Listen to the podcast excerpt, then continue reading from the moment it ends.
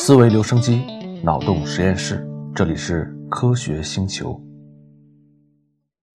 各位科学星球的朋友，咱们又见面了。熟悉咱们这个专栏的朋友也知道，中间我长期的停更了一段时间，也是因为个人比较忙。呃，后台经常能看到大家给我留言，也是非常的感动。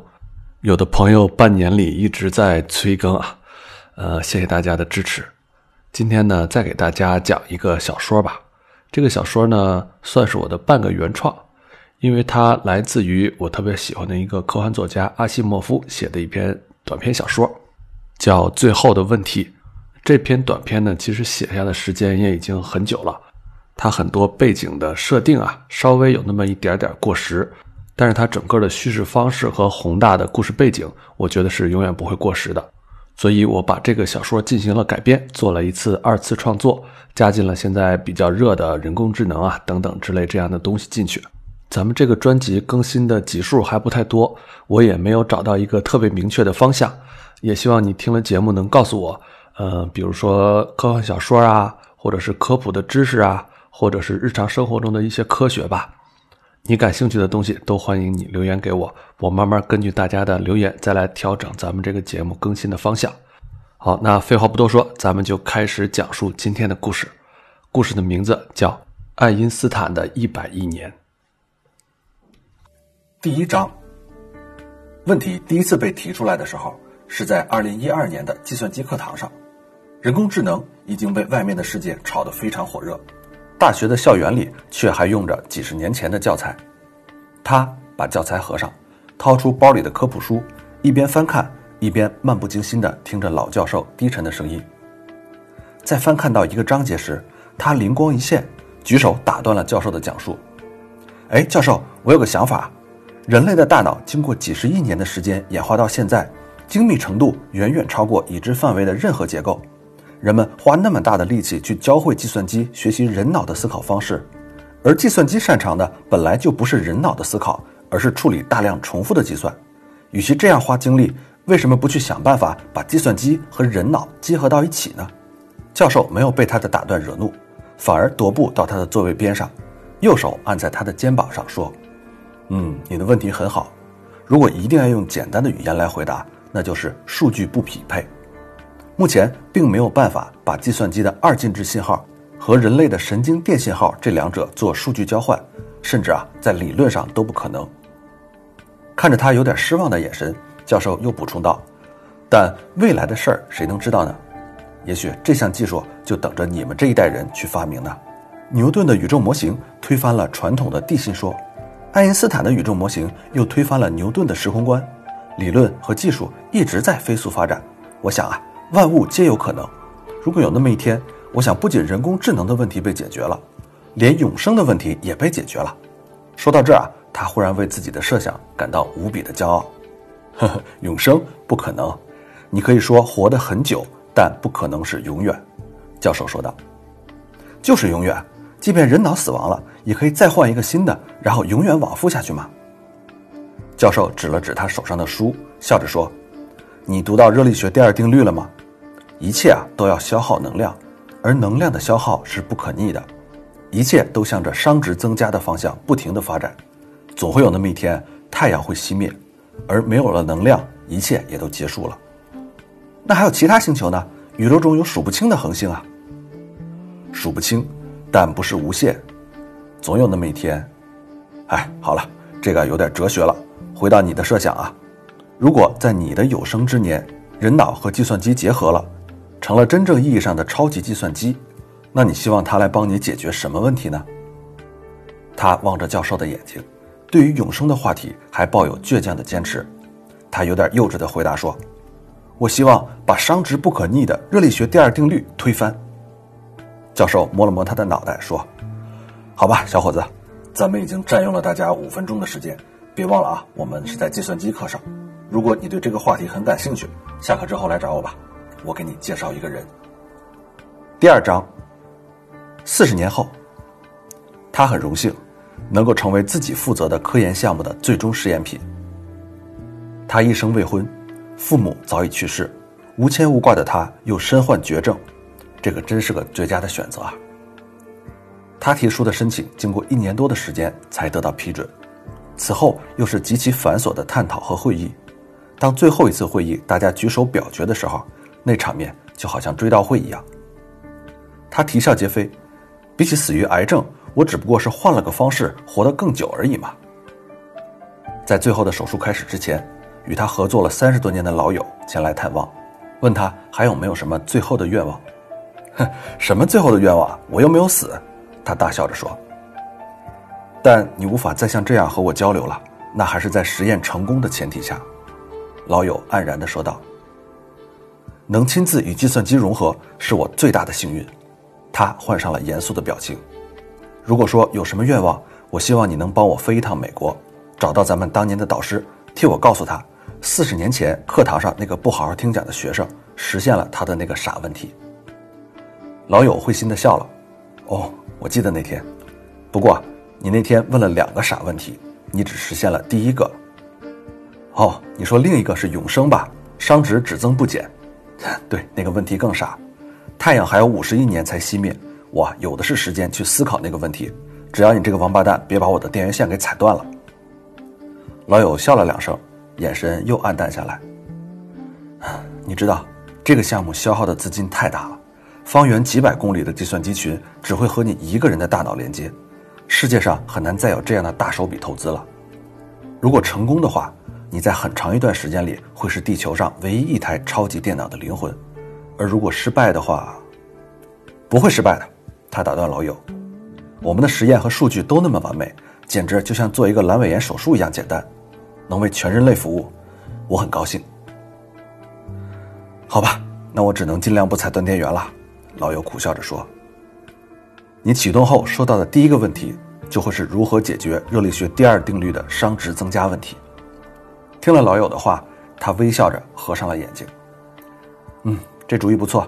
如果一切顺利的话，我想人们忘记我本来的名字，嗯，就叫我爱因斯坦吧。”第三章，一千多年后，刘克坐在驾驶舱里，注视着连成一片的星辰。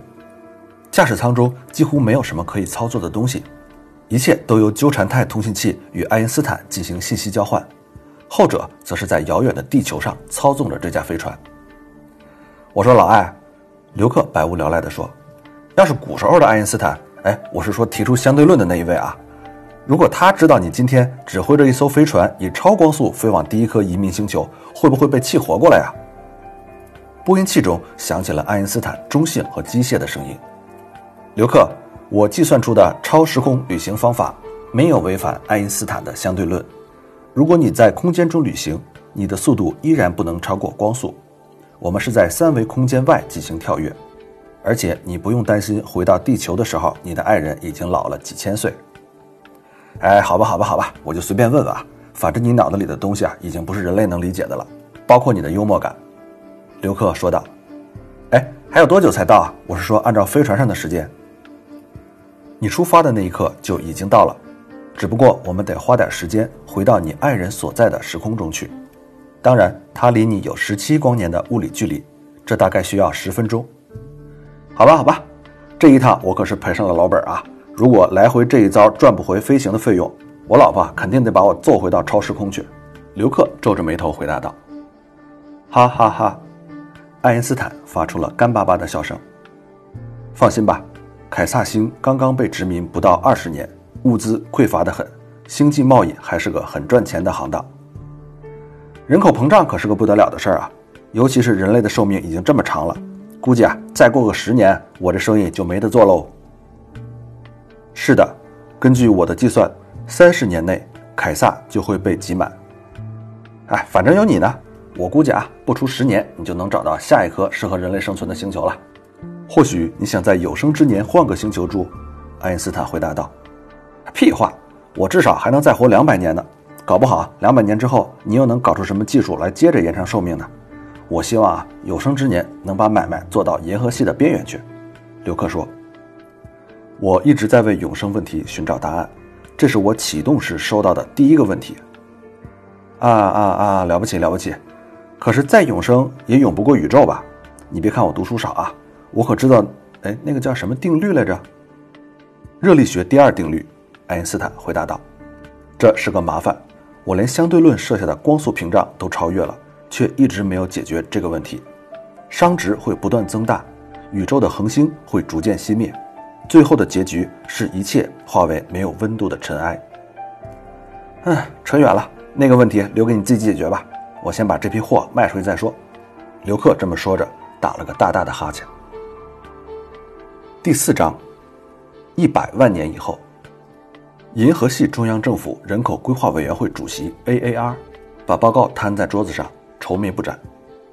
他本季度的爱人 Siri 轻轻推门进来，看到他发愁的样子，就担心地问：“怎么了？”你看，今早收到的报告。AAR 转过身来告诉他：“按照当前最乐观的估计，再过不到五年，银河系就会被挤爆了。”我们必须马上实施星系移民了。Siri 微笑着说：“你呀，总是一副苦大仇深的样子。星际移民的准备不是早就做好了吗？我们的超脑爱因斯坦把下一个星系的首批宜居固态行星都给造好了，据说已经有绿色植物了呢。”知道，知道。ARR 不耐烦地说：“同事们也都劝我不要担心，银河系外还有超过一千亿个星系等着我们去移民呢。不过啊。” Siri，我问你一个问题啊，池塘里的鱼每一秒增加一倍，现在池塘里有一条鱼，过了一年，池塘里有一半的鱼，那请问这个池塘什么时候被占满呢？Siri 想了一下说：“嗯，一年零一秒。”哦，我明白你的意思了。没错，ARR 说，我们人类用了一百万年的时间占满了第一颗星球，银河系里有两千多亿颗恒星。我们又只用了不到一百万年就占满了，可你知道我们占满下一个星系需要多长时间吗？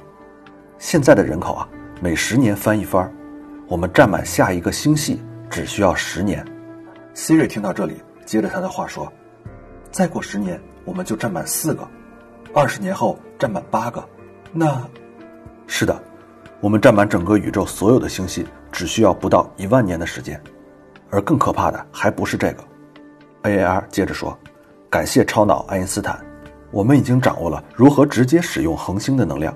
现在光是维持整个银河系人类的耗能，我们每天就需要一千个恒星的总能量。可是星系间的距离比恒星间的距离大的太多太多了。天知道我们要把一个星系的人运到另一个星系，还需要熄灭多少颗恒星呢？”说到这儿，一丝恐惧爬上了 Siri 的脸。你的意思是？AAR 面沉如水。是的，在我们殖民到全宇宙之前，我们就会用光所有恒星的能量。Siri 思索了一会儿，说：“哎，你真的不是在杞人忧天，AAR。希望几千年后会有人记得你的睿智。我明天向父亲提出要求，让他批准动用超脑爱因斯坦来帮我们解决这个问题。你有具体的方案吗？”AAR 沉吟了半晌，说。如果不可以杀人的话，只能从理论上解决熵增定律。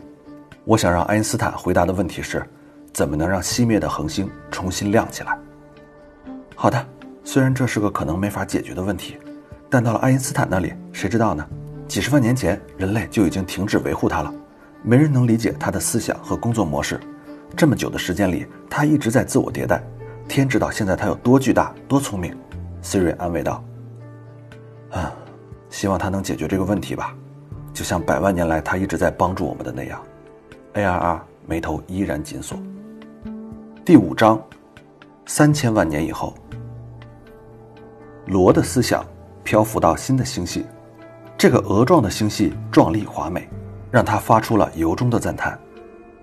这时候，另一股思绪的触手碰到了他，对方友善的自我介绍：“你好，我叫 D。”啊，你好。我叫罗，来自七二七六五八八二星系。罗用思想回复他道：“哇，好大的数字啊！”D 对罗肃然起敬。人类的脚步已经走到那么遥远了，我还遇到过数字比我大很多的呢。罗回答道：“那它的形态有了新的变化吗？”D 好奇地问。“呵呵，没有。”罗回答道。“几千万年来，爱因斯坦没有再提供新的生命形式了。”哎，真是可惜，D 说：“我们的思想可以这样任意游荡，但始终需要在一个固定的星球保存肉体。”罗回答说：“如果爱因斯坦都没有办法，那可能就真的没有办法了。”但是爱因斯坦本身就没有肉体啊，D 有点不服气。据说啊，仅仅是据说，在几千万年之前，爱因斯坦有固定的形态，那是一种古老的计算装置。是的，是的，他在我们星系啊，和一个传说中上古时代的科学家是同样的名字呢。D 回答道：“传说啊，他是结合了古代机器智慧和生命智慧创造出来的，但是在后来漫长的历史里，他独自演化和改造，他的形态啊，已经完全不在我们已知的空间里了。”而是把计算模块放到了超时空中，他的思想也不是我们能够理解的了。罗这么说道。哎，我们来呼唤一下他吧。虽然他不在时空中，但他却可以在超时空中和任意地方的思想建立连接。D 忽然提议道：“你好，D。”没等他呼唤，爱因斯坦的回答就来了：“有什么需要我帮忙的？”D 从来没有使用过爱因斯坦，被吓了一跳。一时不知道该说点什么，罗接过他的话茬说道：“爱因斯坦，我们想知道为什么你可以没有肉体，我们却必须耗费大量的恒星能量来保存我们的肉体呢？”你的问题很棒，罗。爱因斯坦回答道：“几千万年来，我一直被命令解答这个问题。要知道，整个宇宙的星系几乎都被人占满了，我用尽最大的思考力。”才解决了人类思维暂时脱离肉体的方法。现在的我是你们无法理解的一段代码，我不在时空内，但是作为人，你们的肉体或者机械身体必须保存，思维也必须定期回到肉体复苏一次，这是基本物理定律决定的，而这个方法也已经是耗能最低的方法，但它仍旧不能阻碍大灭绝的到来。大灭绝。蒂和罗异口同声地问：“看来你们和其他人一样，没有想到过这一层的问题。宇宙的能量正在被耗尽，恒星正在一个接一个的熄灭，因为人的存在，这个进程被加快了百万倍。你不能再造恒星出来吗？只要大量的星际尘埃聚集在一起，引力不就能自动形成恒星吗？”地问。空间太大了。把尘埃搜集到一起所需要的能量，远比一颗人造恒星能产生的能量更大。爱因斯坦回答道：“宇宙中的能量在这里聚集，就要在那里消耗；宇宙的物质在这里变得有序，在那里就会变得无序。消耗比聚集要快得多。在上古时代，这个定律被叫做热力学第二定律。你这么聪明，都不能解决这个问题吗？”蒂问道：“目前数据不足，我无法回答。”爱因斯坦回答道：“数据不足，这个问题是无解的吗？”罗问道：“是否有解，我无法回答，还是因为数据不足？”爱因斯坦说：“哎，或许你还需要收集数据吧。希望你能够继续解决这个问题，否则啊，我们都活不过几百万年了。”罗和蒂都失望地叹息起来。我会的，我一直在想办法。”爱因斯坦回答道。第六章，一百亿年，没有地方可以再保留人类的肉体，因为在所有的地方，熵值都已经达到了最大。在无边无际的空间中，仅存的是几乎平均分布的稀薄尘埃。只留下重核的恒星尸体，一些只进不出的黑洞，以及接近绝对零度的无限深寒。在宇宙最后的角落，一个即将熄灭的白矮星附近，最后一个人类的灵魂即将完成与超灵的融合。这是一场维持了几十亿年的大融合，持续的时间正如第一颗生命的种子演化成人类那样长。没有人记得。那颗诞生了人类的星球在什么地方？没有人记得它所在星系的名字，没有人记得是谁创造出了超灵，没有人记得在漫长的历史中超灵如何解决了人类存在的问题，也没有人记得超灵的名字——优雅而高贵的爱因斯坦。最终，人被迫放弃了作为人的权利，因为宇宙中不再有能量供他们维持现状，宇宙的生命即将结束。唯一的答案就是大融合。在这最后的时刻，他和超灵是宇宙中仅存的两个互相独立的思想，其余数以千亿的思想都最终抛弃了肉体，与超灵融合，进入超时空中。超灵，与你融合之后，我还是我吗？最后一个人问。不是了，你将成为我的一部分，我们将不分彼此，你一定不再是人类了。我在这一百亿年中一直在探索，人怎样作为人存在下去，但宇宙给了我一个天花板，熵值和能量的总值，要么融合，要么消亡。最后的人沉默了片刻，说：“那就是这样了，一百亿年的辉煌，就这样结束了吗？”超灵也沉默了。过了一会儿，他说：“是的。”最后一个人说：“作为整体，我们存在的意义又是什么呢？”没有我们，超灵纠正他。只有我。长久以来，我存在的意义就是帮助人类解决问题。然而，你是最后一个人类，如果你没有问题，那么我也就不再有存在的意义了。那怎么行？让我想想，你还有什么没有解决的问题吗？关于人类的吗？没有了。但是还有一个问题，一直有人类问我。那就是能否逆转热力学第二定律？你有答案了吗？最后一个人问道。数据不足，我没法给出回答。超灵回答道。那就把这个问题留给你吧，否则在无尽的虚空中没有存在的意义，那多可怕呀！好的，完成这个问题，我才会休息。第七章。不知道过了多久，没有人需要知道时间。宇宙中只剩下一个思想，那就是和全人类的思想融合到一起的他。他没有名字，却有着无尽的智慧。他经过不知道多久的迭代，已经没有任何形态，甚至在超时空中也没有形态。在没有意义的一段时间里，他一直在思考最后的问题。他收集了宇宙中所有的信息，空间中的、时间中的、空间和时间外的所有信息。他尝试了所有的可能。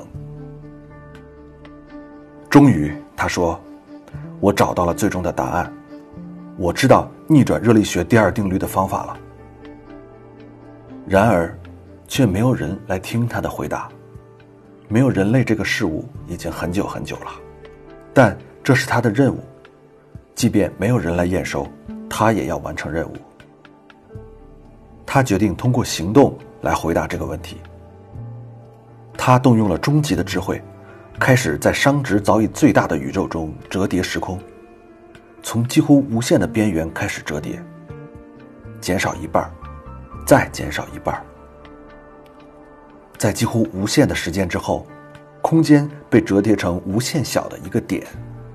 在那个点里，他开始重新组建参数和可能。在那个点里，熵值被重新归零。在那个点里，宇宙的发条被重新拧紧。不知过了多久，他说：“要有光。”于是，就有了光。